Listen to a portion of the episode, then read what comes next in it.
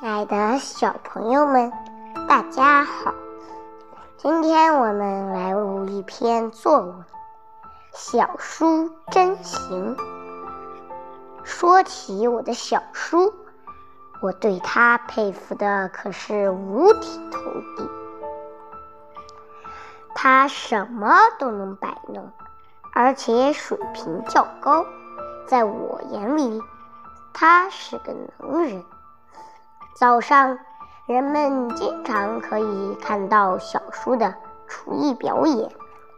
一块面团，他弄下一块揉揉，用大拇指钻个洞，弄些油酥、榨菜或者腌菜，然后压成面饼状，表面刷上蛋液，放进有芝麻的盒子里滚啊滚，往油锅里一放。吱吱声中，一个黄澄澄的馅饼就煎好了。要问起小叔厨艺为什么这么精，他会告诉你，是从电脑里学来的。小叔是个电脑高手，一次。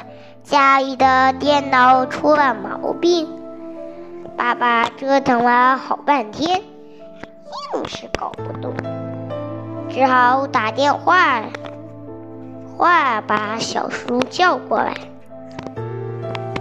小叔来后，仔细询问了电脑百工罢工的情形，又细细查看了主机内部的配置。沉着冷静的点点头，说了句：“没问题。”他拆开电脑背板，然后卸下一排上面有密密麻麻线路的连线，反正我也看不。懂。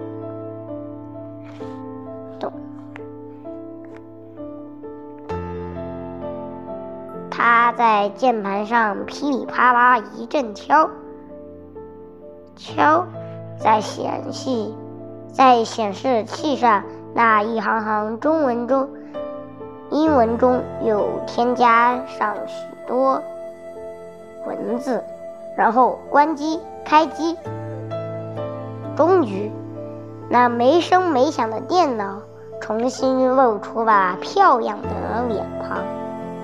别看小叔学历不高，数学水平可不得了。